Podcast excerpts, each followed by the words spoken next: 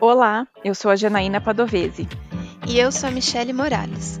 Um sonho em comum nos uniu e dele nasceu essa iniciativa que nós carinhosamente batizamos de Transbordar Diversidade. Acreditamos que podemos melhorar o mundo em que vivemos e que temos que fazer a nossa parte. A nossa intenção com esse espaço virtual é disseminar conceitos sobre diversidade e discutir pautas sobre o assunto com o objetivo de ajudarmos as pessoas a crescerem profissionalmente e, consequentemente, ajudar as empresas a serem um ambiente diverso. O Transbordar Diversidade Podcast está apoiando o décimo Super Fórum Diversidade e Inclusão da CKZ Diversidade, que é o maior evento sobre o tema no Brasil e vai ser realizado nos dias 27 e 28 de outubro e será totalmente online. O décimo Superfórum tem o propósito de apoiar as corporações na construção de ambientes mais diversos e inclusivos, tornando-as mais inovadoras e sustentáveis. Algumas empresas agora utilizam em suas avaliações de performance um novo KPI relacionado à diversidade e inclusão. Nesses casos, Pessoas em cargo de gestão têm metas e horas mensais a cumprir em treinamentos e utilizações acerca de temas relacionados à DI. Que tal aproveitar o momento e fazer a sua inscrição no décimo Superfórum da CKZ Diversidade? Esse é o evento perfeito para te apoiar e contribuir com o seu KPI é a oportunidade ideal para te ajudar e estar mais preparado para a sua jornada de diversidade e inclusão. Esteja em dia com este tema tão relevante e se você faz parte de grupos de afinidade ou comitês de diversidade, venha participar do Superfórum e aprimore os seus conhecimentos. Você encontra informações sobre o evento no site da CKZ, o www.ckzdiversidade.com.br ou pelo e-mail diversidade@ckzdiversidade.com.br. Nós iremos deixar os contatos lá na descrição desse episódio. E dando sequência aos nossos episódios semanais acerca das questões das pessoas com deficiência no mercado de trabalho, o tema de hoje é sobre a Síndrome de Down. Essa síndrome é uma alteração genética formada na hora da concepção da criança e se dá pela presença de uma terceira cópia do cromossomo 21 em todas as células do organismo. As pessoas com síndrome de Down, ou trissomia do cromossomo 21, têm 47 cromossomos em suas células, em vez de 46 como a maior parte da população. Estima-se que no Brasil, uma em cada 700 nascimentos ocorre o caso da trissomia 21, o que totaliza aproximadamente 270 mil pessoas com síndrome de Down. Nos Estados Unidos, a organização National Down Syndrome Society NDSS, informa que a taxa de nascimentos é de uma para cada 691 bebês, sendo em torno de 400 mil pessoas com síndrome de Down. E no mundo, a incidência estimada é de 1 em mil nascidos vivos. A cada ano, cerca de 3 a 5 mil crianças nascem com síndrome de Down. E para enriquecer a nossa conversa, o Transbordar hoje está recebendo mais uma participação especial. Hoje nós estamos com o Jean, do SESD, Centro Síndrome de Down de Campinas, que é um centro voltado ao desenvolvimento global da pessoa com síndrome de Down e que oferece todo o suporte e estímulos necessários desde a primeira infância até a inclusão no mercado de trabalho. Jean, seja bem-vindo. É um prazer tê-lo aqui conosco. Por favor, se apresente para os nossos ouvintes e conte um pouquinho da história da SESD. Bom, olá, boa tarde. Boa tarde né, a todos. Primeiramente, eu gostaria de agradecer também o convite. Obrigado, Janaína e Michele, também pela oportunidade. E eu espero que, que quem esteja escutando consiga ter um, um bate-papo prazeroso aí e agregador. Bom, eu me chamo G. Alexandro e tenho 32 anos. Eu sou graduado em Pedagogia pela UFPEL, que é a Universidade de Pelotas lá do Rio Grande do Sul, e eu também tenho especialização em Educação Especial e Inclusiva. Eu atuo como pedagogo, gente, de, é, desde 2010, mais ou menos, enquanto eu ainda cursava a faculdade, através de projetos de extensão. E, um, e o principal desses projetos que eu atuei, ele chamava Projeto Novos Caminhos, que ele é voltado para né, o atendimento da pessoa com síndrome de Down. E até hoje essa, é, esse projeto está firme e forte, então já aproveitar o espaço para desejar todo sucesso aí para o pessoal do projeto. Bom, e, e, eu tô, de, desde o início da minha trajetória profissional, eu estou inserida no, no ambiente da inclusão. Eu falo isso porque em 2006 nasceu a Gabi, a minha irmã, e ela também tem síndrome de Down. Então, eu posso dizer que eu, tô, que eu consigo ver os dois lados, né? O lado profissional, o lado institucional e também o lado da o lado familiar, né? O lado de irmão. Então, e no SESD, propriamente dito, eu estou desde 2015 e lá eu atuo como consultor de emprego apoiado, que é, que é o programa que, que, que auxilia a colocação da pessoa acima de 18 anos no mercado de trabalho. E aí, sobre, sobre o SESD, ele é uma, é uma instituição que ele nasceu é, em, em, parceria com a comunidade, né? Famílias que não tinham aonde ir, famílias que tinham pessoas, filhos, irmãos, parentes com síndrome de Down, eles não tinham muito para onde ir. Então, eles realmente eles construíram esse espaço e ele foi crescendo, crescendo, crescendo. Inclusive, agora em julho, né, que passou, o SESD comemorou 40 anos de existência e muita luta. Então, então é uma data que ainda está tá bem viva para a gente e nos dá mais gás aí para para lutar nesse dia a dia. E a instituição ela foi crescendo ao longo dos anos. Hoje a gente não atende mais só Campinas, mas também atende toda a região metropolitana, né, as cidades vizinhas. Em até alguns casos específicos a gente apoia alguns movimentos dentro e fora do, da região sudeste, né? Ah, e, eu, e uma coisa que eu gostaria de comentar também que é legal, que se teve né, um, um lado bom da pandemia, que a gente conseguiu fazer alguns atendimentos remotos, e aí o prédio do, do SESC foi, foi totalmente reformado. Então, quando, quando tudo melhorar, né, quando a gente conseguir se ver novamente, eu até convido todo mundo, todo mundo a estar conhecendo o nosso novo espaço.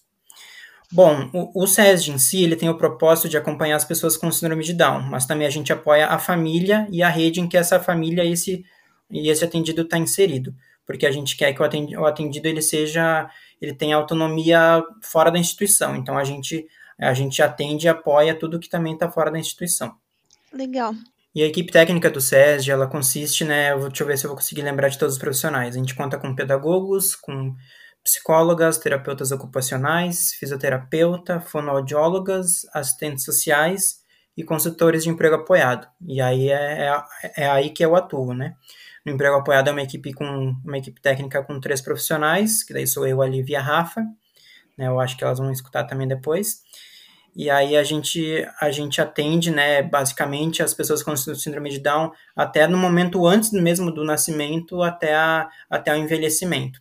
Então, só para dar uma pincelada de maneira geral para vocês, quando a família, quando a família ela tem a notícia que vai receber um filho com síndrome de Down ou após o nascimento tenha, tenha né, a informação de que o filho tem síndrome de Down, eles podem e devem procurar o SESD, né, que a gente dá esse primeiro acolhimento, essa, essa primeira atenção, pois a família, né, ela está muito vulnerável e até com muitas questões, muitas dúvidas sobre o futuro até da criança e da família. Aí, a, no, no cargo das assistentes sociais e psicólogas, elas dão essa, essa entrada para as famílias.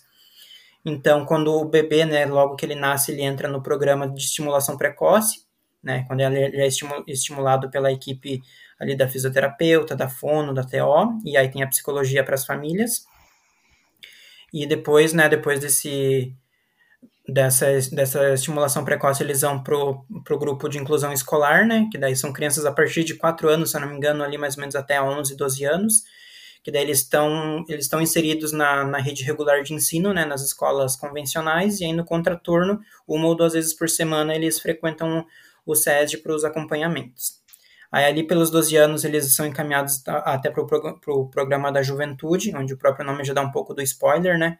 Que eles é, contextualizam o, o jovem com a sua com a sua faixa etária, né, a responsabilidade, o que, que o jovem pode fazer, o que, que não pode fazer, pensar também em, trabalhar em identidade, aí trabalhar a questão da identidade que é ao não trabalhar, e aí como, como a gente sempre trabalha para eles serem ouvidos, né, a gente também incentiva eles a tirarem os documentos, renovar RG, tirar título de eleitor, se quer trabalhar também já pensar na carteira de trabalho, porque quando estiver lá na frente para querendo trabalhar já tem que estar tá com tudo isso desenvolvido, né?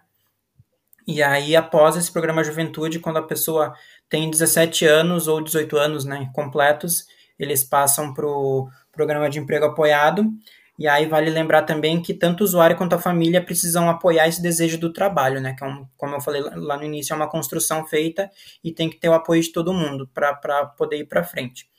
E aí, caso não seja o desejo do usuário, né? Claro que a gente sempre tende a, a conversar, a entender o porquê, a incentivar o mercado, a entrada no mercado de trabalho, do trabalho. Caso isso não ocorra, é, o, o usuário tem a opção de entrar no grupo Habilidades Sociais, que é onde a gente fomenta e incentiva a inclusão dessas pessoas dentro dos espaços sociais da comunidade. E aí, por fim, tem o grupo Home Down, que daí acolhe as pessoas em processo de envelhecimento, que aí não tem muito uma, uma idade específica, mas quando tanto equipe e família verificam que o processo de envelhecimento está acontecendo. E aí as pessoas com síndrome de Down, eles podem entrar por, por dois fios na, na instituição, né? Logo que elas nascem seguindo todos esses programas, ou enfim, se ela morava em outra cidade, se ela não conhecia a instituição, aí ela pode ter 5, 10, 15, 25 anos, a hora que ela chega, chega até a instituição, a gente, né, ver o perfil, ver a idade e ver em qual, em qual desses programas que eu citei acima que seria melhor para essa pessoa estar tá inserida. Completo. Legal. Do início ao fim. Muito bom. É, Jean, e conta um pouco mais para a gente, assim, como que a gente pode incluir as pessoas com síndrome de Down no mercado de trabalho? E, e assim, qual que é o maior desafio dessa inclusão? Bom, né, eu acho que se a gente está aqui, a gente sabe que a gente tem o papel de incluir, né, de, de sempre auxiliar em tudo que a gente pode, seja da área de cada um, mas, né, a gente deve incluir, a gente deve dar voz a essa pessoa, a gente tende, a gente tem que entender e respeitar as habilidades que essa pessoa tem, o que ela quer, o que ela não quer, então, então é dentro disso que a gente, a gente traça esse perfil profissional para que ele possa buscar essa vaga, onde as habilidades que eles, que eles têm, que é tipo, ah, sei mexer no computador, sei trabalhar em cozinha, onde essas habilidades podem ser transferidas para um ambiente profissional de trabalho. Então, até eu trouxe algum dado, um dado aqui que é legal, que segundo o programa, até vou ler aqui, segundo o programa de disseminação das estatísticas do trabalho em nível de Brasil, é, eles dizem que aproximadamente 50% das, das, das vagas reservadas à lei de cotas, elas não estão preenchidas. Então, ó, mais da metade das vagas da lei de cotas estão em aberto.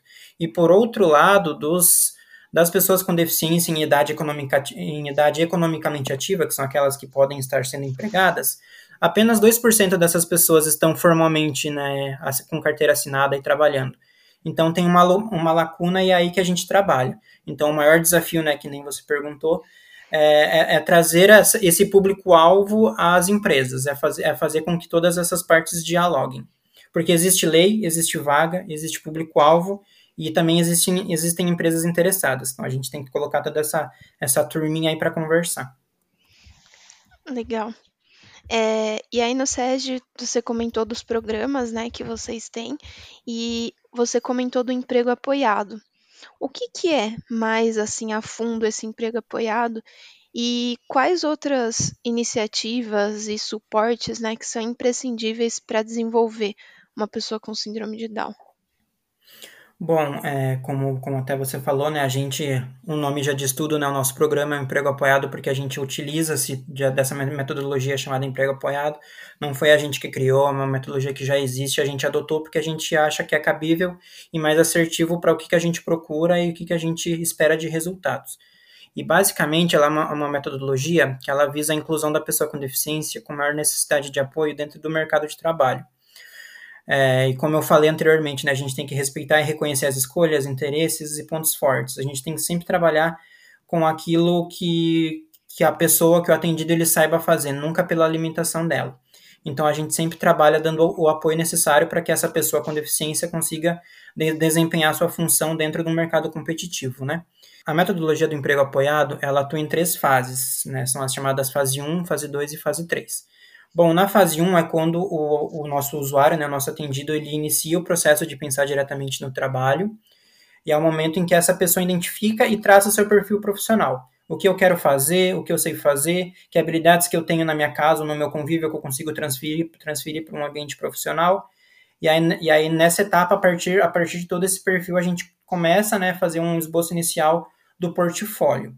E o que, que seria o portfólio profissional? Ele é como se fosse uma espécie de um currículo né, formal, só que adaptado para pessoas com deficiência. Então tem lá tem o nome, tem a idade, tudo em caixa alta, tem uma foto da pessoa, aí tem o nível de escolaridade, mostra lá o certificado de conclusão né, da, do grau que a pessoa concluiu, se ela fez algum curso profissionalizante, o certificado né, desses cursos, se, se tiverem. Aí são, são imagens também, né, imagens e títulos em, em caixa alta das habilidades que a pessoa sabe fazer. Ah, eu vou trabalhar com cozinha, então eu sei preparar os ingredientes, eu sei fazer todo o passo a passo, eu sei fazer a higienização dos produtos, então tudo isso são habilidades que ela tem no ambiente familiar dela e que ela pode transferir para um ambiente profissional. E aí, a partir da, do início dessa construção, a gente, a, a, a gente consegue ver e consegue ver o, protagon, o protagonismo dessas pessoas. E aí, então, com, essa, com esse perfil né, é, inicial traçado, a gente realiza o que a gente chama de avaliação citacional. O que, que é esse termo? Esse termo, é, avaliação citacional, é quando a gente pega tudo isso na prática, que a pessoa, na, na teoria que a pessoa sabe fazer e transpõe para a prática. Ah, você quer trabalhar em cozinha? Você quer trabalhar fazendo receita? Então a gente vai entrar em contato com um restaurante, a gente vai lá passar um dia para ela fazer todo esse, esse processo, para desempenhar, para ver se é aquilo que ela sabe fazer, se é aquilo que ela gosta de fazer, se é realmente aquilo que ela está pensando sobre tudo. Bom, e aí ela tendo certeza do que ela quer fazer, é isso que eu vou fazer da minha vida, é esse emprego que eu vou procurar. Aí eles entram na fase 2, que, né, que daí eles sabem o que quer, inicia-se a busca então ativa pela vaga. Aí até antes da pandemia, né, a gente saía, ia nas empresas, mandava currículo, ligava, mandava e-mail. Agora a gente está um pouco fazendo tudo mais remotamente, mas se tudo der certo aí, quando a gente conseguir passar por toda essa fase, a gente vai voltar para a rua, para realmente fazer essa busca ativa das vagas, né? Que daí é bater perna, é mandar currículo, é fazer ligação, fazer tudo que tem direito. E aí também, se as empresas nos procuram, a gente também faz um o que a gente chama de mapeamento de vagas. Que às vezes a empresa, né, ela chega, ela, ela sabe que tem a lei de cotas, ou ela quer incluir, mas não sabe como. Ela chega até a gente, e aí a gente vai até a empresa e faz o que a gente chama de mape, mapeamento de vagas. Que a gente vai lá entender como que funciona e, e tentar encontrar um, uma vaga para uma pessoa com deficiência, entendeu? Tipo, ah, o que, que uma pessoa com deficiência pode fazer neste ambiente? pode fazer tudo o que ela quiser? Sim, mas aí dentro da, do ambiente da empresa eles verificam qual, é, qual é a melhor possibilidade para essa pessoa estar tá sendo inserida. E, bom, a, aí na fase 3 ela já é, ela já é o... Ah, antes que eu esqueça, aí na fase 2 também, né, antes da pessoa ser contratada, a gente faz o que a gente chama de sensibilização, né, que é uma, uma palestra, uma fala de um dos nossos consultores, que a gente vai até lá e aí a gente faz realmente uma palestra de sensibilização, que é tirar dúvidas, esclarecer, é, desmistificar, né, alguns, alguns, né, até ficar redundante, mas desmistificar alguns mitos e, e, e deixar esse, esse ambiente que ele seja preparado para receber essa, essa pessoa que, que estará vindo com deficiência. E aí, na fase 3, rapidamente falando, ele é o acompanhamento pós a colocação no mercado de trabalho. A pessoa ela passa para essa etapa quando ela, quando ela é de fato contratada, né? Então a gente realiza o acompanhamento por cerca de seis meses e sobre demandas específicas, né? Sobre o que, que precisa, para ver se os, os apoios que a gente construiu anteriormente eles, estão sendo validados, né? Apoios físicos, apoios verbais, apoios tecnológicos. Então, se tudo isso está sendo está sendo bem utilizado, se não está tendo problema, se a gente precisa atualizar alguma coisa. Então a gente faz todo esse, esse trabalho em conjunto com o atendido e em, em conjunto também com a empresa. E aí, para, paralelo a tudo, a tudo isso, a gente também tem o nosso trabalho em rede, que a gente fala, que a gente troca oportunidades com outras instituições. Então, se tem uma, uma instituição que recebeu alguma vaga, alguma empresa, e eles, e eles percebem que o, o perfil dessa vaga e dessa pessoa, o SESD daria melhor acompanhamento, eles passam para a gente. Se a gente recebe algum contato que a gente acha que uma outra instituição é, conseguiria, conseguiria com mais facilidade atuar, a gente também repassa essas possibilidades e faz esses encaminhamentos para a rede também. Porque também essas instituições, elas não, não atendem apenas só síndrome de Down, né? Então, às vezes, às vezes chega alguma coisa de deficiência intelectual, a gente pode estar encaminhando para essas instituições. Uhum. E também não, não basta só empregar, né? O acompanhamento faz toda a diferença, né? Será que essa pessoa está sendo bem acolhida? Será que ela está sendo bem é, encaminhada, né? Enfim, a questão da, a, do acompanhamento da inclusão de fato, né? É, porque o que, o, que a gente, o que a gente quer, a gente não quer que seja incluída para bater meta, para cumprir lei de cotas, a gente quer que seja assertivo. Porque não adianta a gente incluir daqui a três meses a pessoa se desligada, que daí a pessoa vai se desmotivar, a família vai achar que não deu certo, a empresa vai verificar, tipo, nossa, a gente tentou, mas não deu certo, é melhor deixar para lá. Então a gente quer fazer para dar certo, para continuar nas empresas. Tanto que, se eu não me engano, mais de 90% das pessoas que a gente coloca no mercado de trabalho, eles permanecem por um bom tempo. Legal, muito legal. bom. Eu tenho muitas dúvidas, sabe, Gia, sobre é, a, sobre a capacidade cognitiva das pessoas que têm síndrome de Down. Será que você poderia contar um pouquinho para a gente os mitos, as verdades, essas diferenças da, da, capacidade cognitiva entre eles? Claro, claro. Bom, eu até vou usar um exemplo agora de uma empresa que recebeu um contato, porque era uma empresa que era muito crua, ela ela não tinha, ela não tinha noção, mas ela sabia que eles criaram um comitê de diversidade na empresa e queriam, e queriam contratar pessoas com deficiência. E aí elas chegaram para a gente, é, o que, que a pessoa de síndrome de Down faz e o que, que a pessoa de síndrome de Down não faz? Aí eu falei, peraí, vamos lá. A gente está falando de pessoas sobre pessoas. Então, primeiro que eu não vou chegar dizendo o que, que eu não sei e o que, que eu não sei fazer. Eu vou, eu vou chegar dizendo o que, que eu sei fazer, né? E aí, e aí a gente sempre, aí a gente sempre procura trabalhar com, a, com aquela premissa. A gente foca nas habilidades e não nas limitações. Ah, mas qual que é o que é, eu tô pensando? Eles seguem regras? Eles eles usam EPI, né, que é o equipamento de proteção individual. É, como que funciona? Ele falou, primeiro, não, primeiro eu preciso saber qual que é a vaga, que daí a gente vai destrinchar, a gente vai ver quem que quem dos nossos atendidos que tem um perfil semelhante a essa vaga para fazer todo o andamento. Aí, aí, tem, aí tem vários mitos, né? Nossa, será que eles se concentram? Eles sabem ler e escrever? Eles, eles conseguem trabalhar em equipe? Claro, gente, é, é, é tudo depende do, do, do, desenvolvimento da, da pessoa, né? Que a família deu para esse atendido durante os anos iniciais ali porque, porque é, é na infância que ela é alfabetizada. Então, se ela foi alfabetizada na infância, né, com mais facilidade, ela vai ser alfabetizada quando adulta. Se ela demorar um pouquinho mais, ela ainda consegue, mas com um pouco mais de dificuldade. Então, as pessoas, às vezes, umas pessoas até mais velhas, que elas né, deixaram um pouco de lado essa questão da, alfabetização, porque por hora julgavam não ser tão importantes. Então, então, não, claro, tudo depende de pessoa por pessoa, de família por família ou até, né, você, Janaína e Michelle, vocês, vocês têm ideias diferentes, vocês têm limitações, habilidades diferentes, então é muito, é muito, até eu acho muito, muito estranho a gente falar sobre o que, que não consegue fazer, entendeu?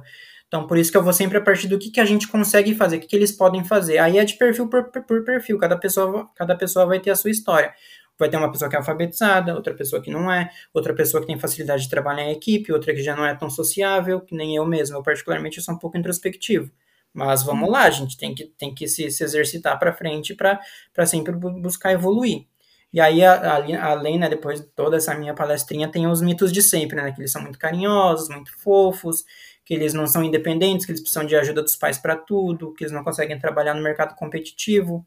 Mas, né, novamente, tudo isso é, tudo isso não procede. Então a gente realmente, como eu sempre falo, a gente sempre precisa olhar primeiro para a pessoa e não para a síndrome, não para a deficiência. E aí até, até falando da síndrome, às vezes as pessoas acham, né, um outro mito, as pessoas acham que síndrome de Down tem um grau de comprometimento. Mas não, não é verdade. É, cada pessoa vai ter o seu tempo de resposta, vai ter a sua necessidade de resposta. Eu, para fazer, um, fazer uma conta, por exemplo, eu vou precisar da calculadora, outra já vai conseguir fazer de mão, outra já só de cabeça já consegue ter a resposta. Então, a, a gente parte do pressuposto que todas as pessoas com ou sem deficiência podem chegar lá. O que, o que diferencia uma da outra é o apoio necessário que elas vão, vão precisar para chegar até lá. Então, então, em suma, né, só resumindo as ideias, eles têm desejos, têm vontades, direitos, necessidades, eles precisam ser uma, uma pessoa que eles precisam viver em família, em sociedade e ser ativo na comunidade e no trabalho. Então aí que o indivíduo ele tem que olhar e tem que ver a sua verdade, que daí realmente, de novo, a gente olha para a pessoa primeiramente. E, aí até voltando ao, ao, assunto da empregabilidade, né, que você perguntou, é, eles sendo protagonistas e a, a gente, né, o SED, os profissionais dando o apoio, pode, -se, pode, pode ir-se ir muito longe, né? Então a gente, a gente identifica, a gente ajuda a pessoa a identificar o perfil, a gente vê o que, que ela gosta, o que, que ela acompanha e o que, que ela tem vontade de fazer. Só que é sempre ela, é sempre a pessoa que tem que estar, tá, é a pessoa que tem que saber, a pessoa que tem que querer. A gente, uhum. quanto equipe, quanto SESI, a gente vai auxiliar na, nesses apoios para que a pessoa chegue lá, né? Para esse caminho que seja percorrido, para que todas as pessoas tenham as mesmas, as mesmas possibilidades e chances. Eu, eu achava que é, por ignorância, né, por falta de conhecimento, eu achava que sim, eles, te, eles necessariamente teriam algum comprometimento intelectual, então isso não é verdade. Não, é, o, o, comprometimento intelectual ele, ele existe, né? Mas não é uma coisa que, tipo, ah, por ter síndrome de Down ele não vai ler, ah, ele não vai saber se comunicar em equipe, ah, ele uhum. não vai conseguir seguir Sim. ordens, e, enfim. Uhum. Claro que o, o, um, um comprometimento intelectual ele existe, mas não é premissa para nada. A gente, Entendi. se a pessoa quiser, se a pessoa, né, ela vai onde ela quiser. A, a uhum. gente como instituição, a gente tá ali para auxiliar ela a chegar lá. E como você disse, né, o quanto antes são dadas as oportunidades e os estímulos, é, menos barreiras essa, essa pessoa vai encontrar no desenvolvimento dela, né? É isso, né? Isso, e aí até eu, como eu, como eu fiz pedagogia, né, todas as férias eu vinha para casa, ajudava a minha irmã, ajudava a minha irmã com a lição, então a minha irmã, minha irmã aos 16 é alfabetizada, né, então isso vai, vai, vai facilitar muito a vida dela mais para frente, seja para a continuação da escola, ou até para fazer uhum. uma faculdade, uhum. para arrumar um trabalho, um estágio, e aí, e aí não que precisa ser, mas eu acredito que como ela teve esse estímulo, ela, ela vai conseguir encarar talvez até com um pouco mais de naturalidade tudo que, que vai vir, né? Entendi. Legal. Tá sendo uma aula. Sim, bem legal. Eu tenho uma prima que frequentou o SES de Jean.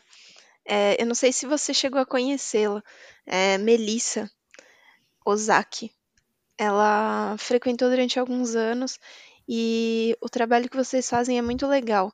Acho que ele é muito importante, né? A Mel, ela foi no SED desde muito pequenininha. E isso que você está falando sobre o estímulo, sobre o que a família, né? O que, que a família vai, vai moldar nessa pessoa, é o que a gente vê. A Mel, ela tem. Hoje ela está com 7 anos e o desenvolvimento dela está equivalente ao de uma criança sem síndrome. Porque ela, desde os primeiros dias de vida ela já recebeu estímulo de, de fisioterapia, é, estímulo da família mesmo, né, incentivando e motivando. E a gente acredita que é, esses estímulos eles vão vão ajudar, né? Muito provavelmente a Mel logo termina a alfabetização, enfim, e aí essa, essa trajetória fica mais fácil, né? É, e, e, é, e é bom a gente pontuar também que não é, ah, porque a pessoa não é alfabetizada, a, a, por exemplo, aos 20 anos, que, ah, faltou estímulo, essa família negligenciou nada disso. É porque também a gente pensa, como que era a questão da inclusão 15 anos atrás? Exatamente. Como era a inclusão 20 anos atrás? Tipo, às vezes ia para a escola, mas é, tinha atenção, era incluído, tinha um, um planejamento e um currículo adaptado para essa, essa pessoa, ou ela ia lá só para sofrer, sofrer bullying e então ia para casa. Então a gente tem que dar, dar, dar, uma atenção também, que claro, né, quanto mais estímulos, mais retornos, mas também que é, né, a gente vai, vai, vai passando, vai evoluindo e, e né, felizmente agora tempos são outros onde, onde a gente consegue perceber a importância de, dos estímulos e também que as vias são mais acessíveis né, para a gente conseguir chegar lá. Sim. É, e para as empresas que estão nos ouvindo e que pensam né, na contratação de uma pessoa com síndrome de Down, elas precisam ter algum preparo especial para recebê-los? Bom, geralmente a gente, a gente parte do, do, do, pressuposto, né? Tipo, se a gente não conhece alguma, alguma coisa, algum assunto, alguma coisa em questão, a gente vai procurar informação, né? Então, geralmente, quem não está quem não tá ativamente envolvido nessa causa, eles precisam de informação, de contextualização. E aí, né, a gente, o SESD, como instituição, o nosso papel é de, de dar todo esse, esse, né, essa troca de informações juntamente da empresa. E aí eu penso, eu estaria nessa área da inclusão se não tivesse uma irmã com síndrome de Down? Porque até o nascimento da minha irmã, eu não tinha nenhum contato com deficiência mais a fundo, entendeu? Então, para empresas também, para empresas, se elas nunca incluíram, elas não sabem, não, tem, não, não tiveram interesse, não tiveram oportunidade, enfim, é, vai chegar uma hora que elas vão precisar mudar a chavinha. Aí eles procuram a gente e a gente dá esse, esse, esse apoio, funciona do mesmo jeito. Se, é, então, tem empresas que, que chegam para a gente num primeiro contato, que daí a gente meio que pega e explica todo um dossiê né, de como funciona o emprego apoiado, como funciona a empregabilidade da pessoa com deficiência e dá um e dar um, um aulão, né, como como, né, parafraseando do início ao fim, assim, de como que funciona o emprego apoiado. Aí tem algumas, algumas empresas que já são mais parceiras do, já, do, do SESD, que a gente já atua em conjunto, então eles retornam para fazer novas parcerias. Aí se deu certo, agora eu preciso de um para outra filial, não sei aonde, ou para outro cargo, para outra equipe. Então a gente retorna e, e refaz também olhando para essa, no, essa nova vaga. E a gente, né, e a, eu sou um pouco suspeito para falar, mas a gente vê que o trabalho está sendo bem feito é quando tem esse retorno, né? Porque se fosse uma coisa desgostosa, ou que não desse certo, ou que fosse muito forçada, talvez a empresa não retornaria. E, e ainda bem que eu posso dizer que várias, várias a, ma a maioria até das empresas retornam para solicitar novas, novas contratações. Hum, Legal. Hoje a gente já conversou sobre isso num episódio anterior, que é da, da contratação da Maria Júlia de Araújo, a Maju, que é uma, uma pessoa que tem síndrome de Down. Ela foi contratada pela, pela L'Oréal e hoje ela acompanha o time de embaixadoras da marca. É, como que vocês encaram a representatividade desse acontecimento para as pessoas que têm a síndrome de Down? E, é, e para as empresas brasileiras, né, e para a sociedade como um todo, como é que vocês encaram essa, essa contratação da Maju? Ah, eu encaro, eu encaro como um movimento que deveria ser, eu até acho que está sendo, né, como, como eu falei que a gente está como sociedade a gente está se desenvolvendo para frente, né? Então eu acho que cada vez é um processo mais natural, que claro, demanda de muito trabalho, né? Até é meio engraçado falar de muito trabalho ser um processo natural, mas a gente vê que, que uma coisa leva a outra, né? Que as pessoas elas precisam ser ouvidas, elas precisam ocupar os seus espaços.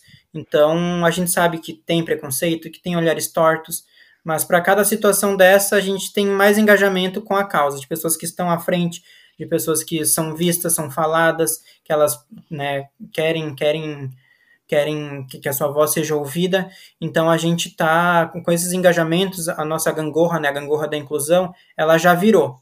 E aí agora o que eu sinto que a gente tem que trabalhar com a, com a inclusão e com a empregabilidade para que seja quem for, seja onde for, né, vocês que, que né, trabalham com esse foco da diversidade, a gente que atua com, com a empregabilidade, todo mundo levantar essa bandeira, porque a, a, a, até um dia de que talvez seja tão, né, seja tão faça, faça tão parte da nossa sociedade a gente incluir uma pessoa de, uma, de, uma, de um método, digamos assim, normal, que eles não precisem de tanto auxílio por fora, né? Então, que essa gangorra, o nosso sonho é que ela seja totalmente virada ao nosso favor, mas que enquanto ela ainda está só balançando ao nosso favor, a gente tem que colocar ela, ela, no mais alto nível.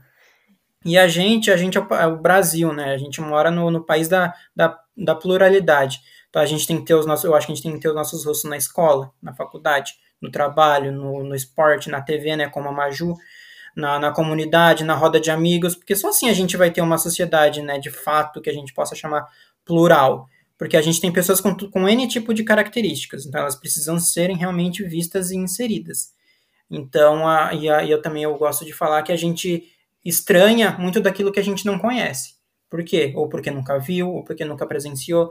Então, se quando, quanto mais eles, eles, essas pessoas participarem né, de estarem na mídia, de estarem em novela, rádio, propaganda, canal no YouTube, quanto mais elas aparecerem, mais vai fomentar né, e incentivar a inclusão. Então, acho que né, super bárbaro o, a, o acontecimento com a Maju. Legal. E você comentou sobre ocupar os espaços, né? A gente sabe que hoje a inclusão das pessoas com deficiência ela está longe de ser ideal, apesar da gente já ter a, a lei das cotas, né? E como que está o cenário da empregabilidade para as pessoas com síndrome hoje no Brasil? Bom, é, até como eu coloquei anteriormente, se tem vaga aberta, se tem pessoa que quer trabalhar, então, então pode ter certeza que tem movimentação nos bastidores, né? Trabalho é que, é o que não falta para a gente. O que a gente precisa de desmistificar é, é como a empresa vem até a gente. Ela, se ela está querendo fazer um papel de diversidade, legal, beleza, vamos embora. Quer preencher lei de cotas? Beleza, vamos embora. Mas, se, se, mas é, você preenchendo uma, lei de, uma vaga por lei de, cota, de, de cotas, perdão, é, você vai estar tá, você vai estar tá enriquecendo muito o seu ambiente de trabalho, com diversidade, com conhecimentos, com, com formas e jeitos.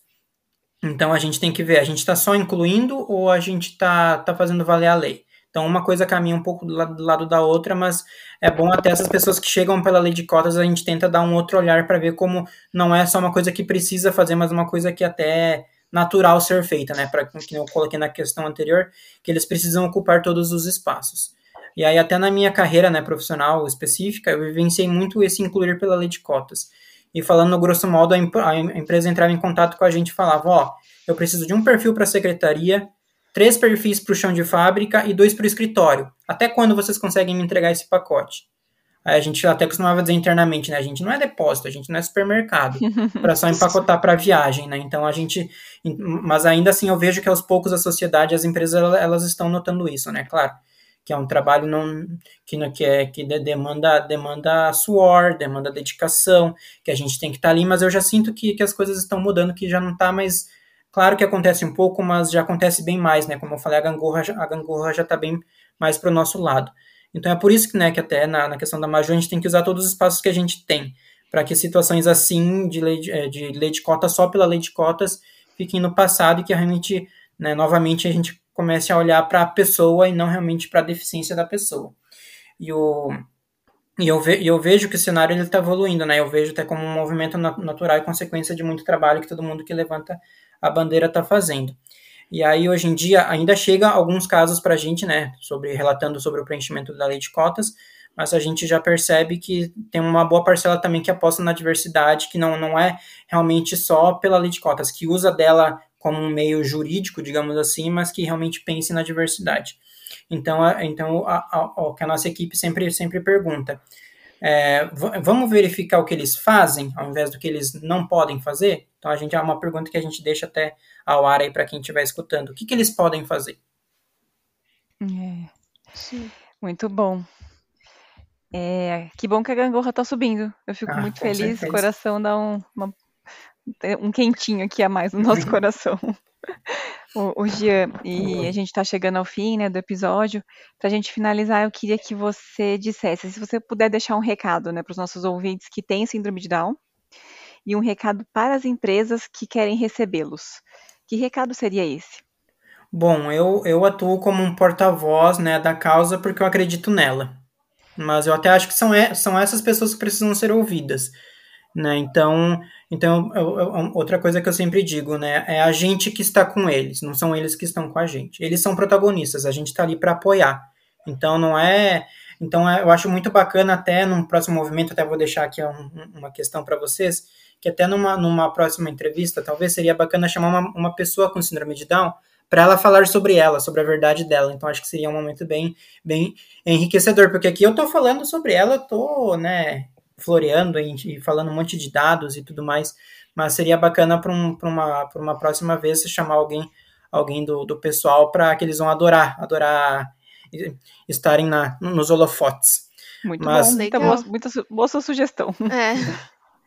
E aí, né, respondendo a sua, a sua pergunta para os ouvintes, eu, eu, eu, falo, né, abracem o próximo, seja quem for, seja a pessoa tem a característica que for, seja deficiente ou não seja deficiente, credo, religião, raça, abrace quem for, dê uma chance, né, saia, estourem, estourem a bolha que vocês estão incluídos, né, eu tenho certeza que vocês não vão se arrepender. Eu fiz isso 15 anos atrás e não, não me arrependo. E para as empresas também, as pessoas com síndrome de Down, elas podem e elas devem ocupar sim os seus espaços. Acreditem nelas, porque a gente que está no dia a dia, a gente acredita e a gente vê, vê o, elas mudando e elas mudando o mundo, né? Então a gente, a gente olha sempre com bons olhos e, que, e para as empresas também, também deveriam olhar.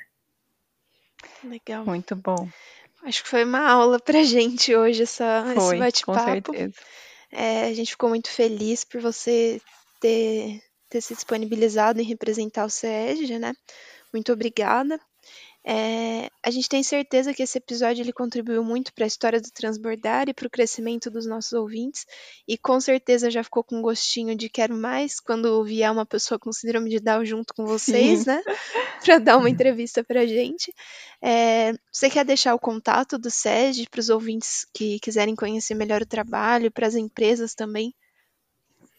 Bom, é, bom, primeiramente, né, até, até gostaria de agradecer mais uma vez o espaço, sempre é muito bom a gente falar de inclusão, de empregabilidade, a gente falar daquilo que a gente gosta, daquilo que a gente é envolvido. Falo, desculpe se eu falei demais, mas é, é muita felicidade de, de estar aqui com vocês e tentar levar, levar mais informações a um monte de gente, que claro, né, se, se falei alguma coisa equivocada também, depois a gente conversa, mas para quem quer saber mais até sobre o SESD, né, que é que já foi falado, que é o Centro, Centro de Síndrome de Down, e também mais até sobre o emprego apoiado ou sobre qualquer outro, outro programa para qualquer outra faixa etária. No Facebook e no Instagram, a gente está como SESD Campinas, C-E-S-D, SESD Campinas, no Facebook e no Instagram. E o nosso site agora ele foi totalmente reformulado, tá novo, de cara linda, até para acompanhar o nosso novo prédio. Então lá, então lá tem uma explicação da, da origem do, do SESD, né, da equipe, do, dos programas, dos contatos.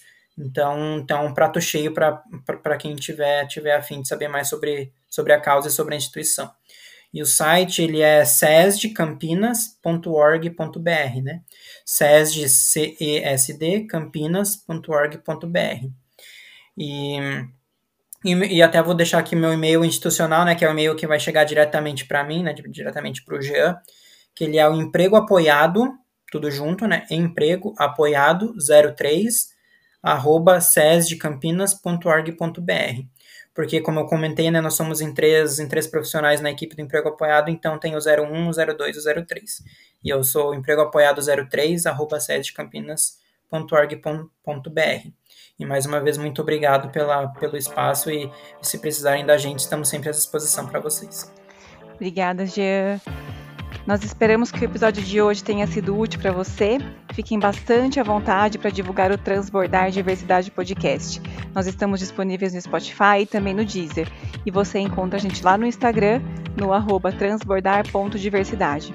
E se você tem algum comentário, alguma sugestão ou simplesmente queira conversar com a gente, entre em contato com a gente pelo Insta, pelo e-mail.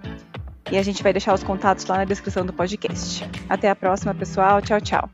Tchau, tchau. Obrigada. Tchau, obrigado, gente.